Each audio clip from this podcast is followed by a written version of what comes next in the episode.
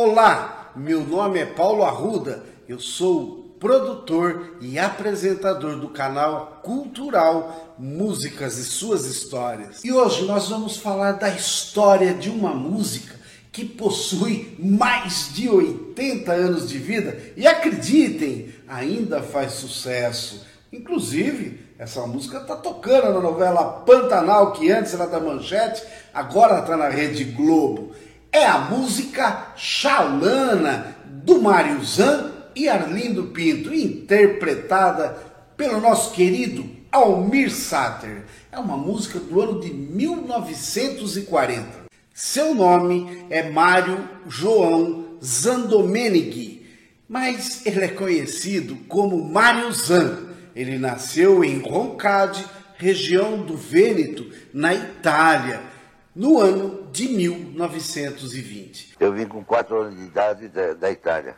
Essa foto? É, essa foto. Tinha Poxa, quatro anos. que menino bonito. e meus pais foram morar em Santa Adélia. E fui trabalhar na lavoura de café. Com seis anos precisei ajudar também a trabalhar junto com meus pais. Carpi, café? Carpi, café, mexi, mexi com tudo. Nas festas na roça, ficava encantado com os tocadores de sanfona. Ganhou uma do pai, aprendeu sozinho e aos 13, 14 anos já participava de um conjunto profissional. Ele é considerado um dos melhores acordeonistas do Brasil. Tem se tornado famoso pelas mais de mil composições gravadas em mais de 300 discos, aqueles de 78 rotações, 110 LPs e mais de 50 CDs. Uma amostra. Quem nunca dançou essa música, né, pessoal? Agora conversar um pouco com o Mário Zan. Vou cantar uma música de autoria de Maruzan e de pai, Motinha. fala papai. Papai Maruzan, que é uma música de festa junina, chama Dona Candinha. E na sequência a gente vai cantar Santo Antônio e vamos fazer uma festa Isso. aqui. Dona Candinha, tira essa cadeira aqui, essa rancheira é mesmo pra dançar. Pendura o lenço lá no candeeiro, tira o cavaleiro e vamos rancheirar.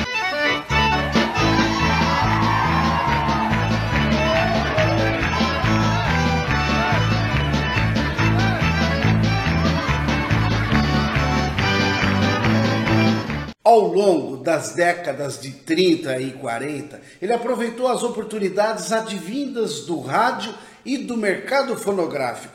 Nos anos 50, ele aproximou-se do pernambucano Luiz Gonzaga e tocaram juntos. Em 1954, ele foi o autor do hino em comemoração ao quarto centenário da cidade de São Paulo, vendendo mais de um milhão de cópia do disco de 78 rotações. Veja aí. É o hino do quadro centenário.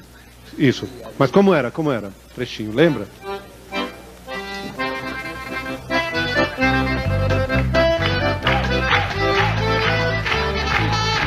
O Mário dizia: Nós não precisamos de música com duplo sentido para alegar às pessoas. A música tem que ser bonita, sem apelação de sexo. E em parceria com Gonzagão, ele dizia: o baião deve ser alegre e não ofensivo. Mário Zan teve suas obras interpretadas por diversos artistas nacionais e internacionais, traduzidas para diversos idiomas como inglês, espanhol, francês, italiano, alemão e até japonês. Ele também é autor daquela música Dizem que um homem não deve chorar, inclusive regravada pelo Julio Iglesias, Roberto Carlos, que a canção acabou sendo escolhida pela ONU para ser utilizada como tema da campanha mundial do combate à violência contra a mulher. Dizem que um homem deve chorar por uma mulher que não soube amar, mas como eu não pude conter o meu pranto, fechei os meus olhos, me pus a chorar.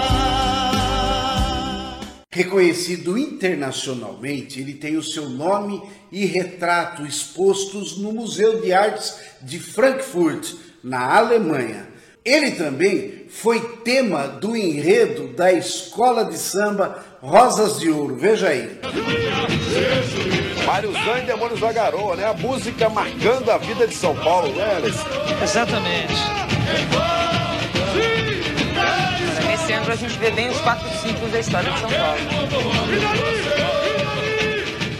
Em 2006, ainda na ativa, com 86 anos de idade, mais de 70 anos de carreira, e após uma parada cardíaca, Mário Zan morreu. Seu corpo foi velado na Assembleia Legislativa de São Paulo e sepultado no Cemitério da Consolação. E o grande intérprete dessa canção, Almir Eduardo Melk Sater, conhecido como Almir Sater. Ele nasceu em Campo Grande, Mato Grosso do Sul, em 1956. Desde os 12 anos ele tocava violão. Com 20 anos, ele saiu da cidade natal e foi estudar direito no Rio de Janeiro.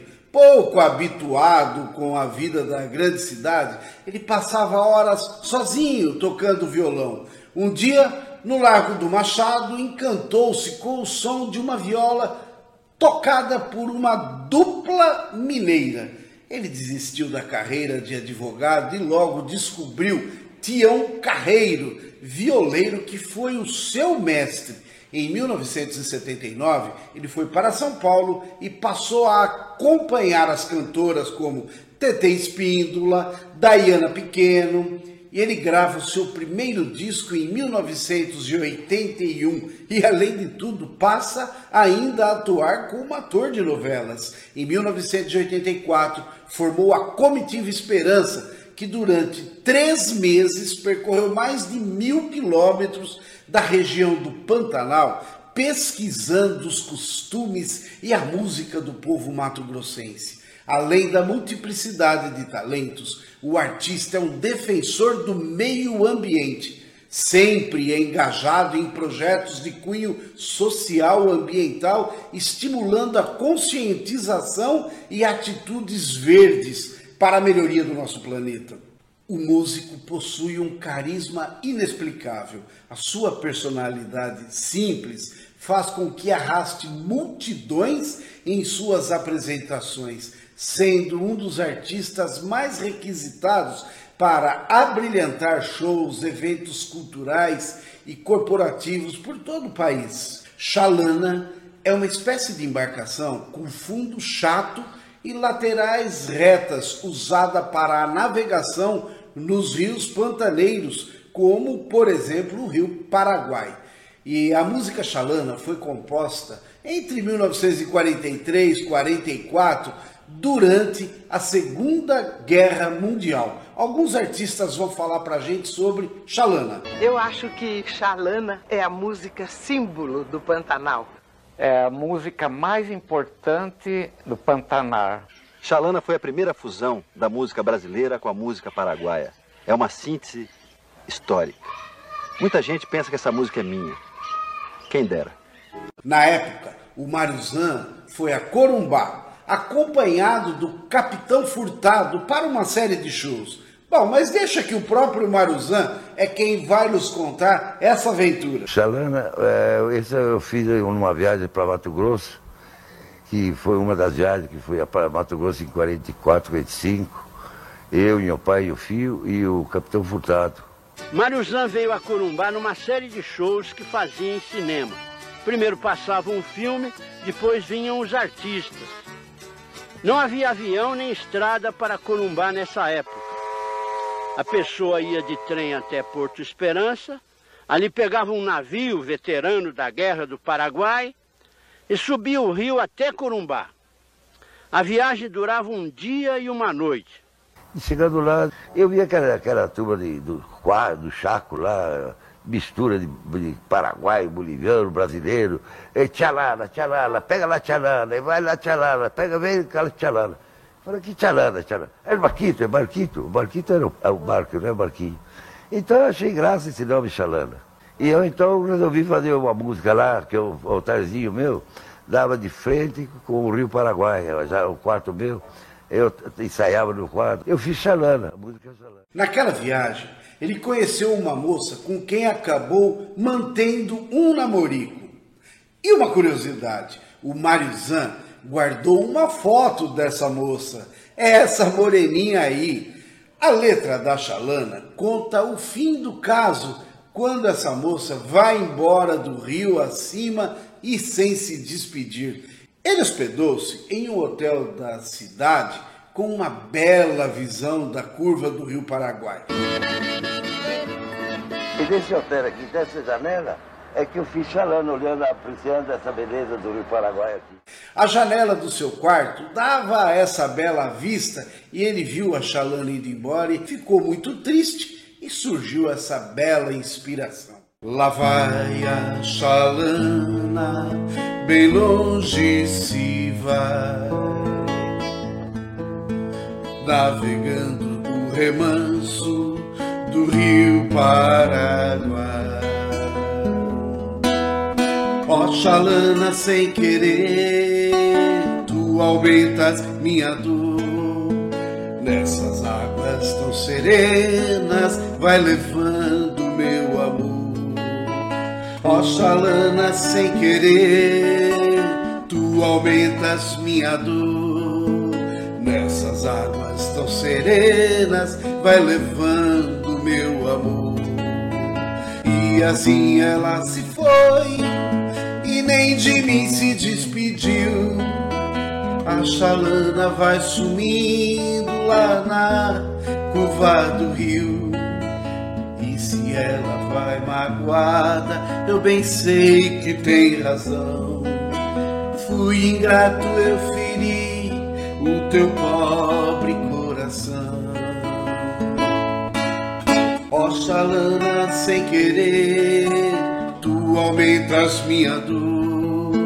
Nessas águas tão serenas, vai levando meu amor. Que maravilha de canção, tanta emoção guardada, né? Vocês, seguidores do canal Músicas e Suas Histórias, muitas vezes me ouvem dizer que nós precisamos valorizar a música popular brasileira. Nos últimos 100 anos nós temos coisas maravilhosas para serem guardadas as sete chaves e mostrada para todo esse mundo. E aqui eis um exemplo do que é valorizar a música popular brasileira. Xalana, mais de 80 anos de sucesso. Valeu, gente!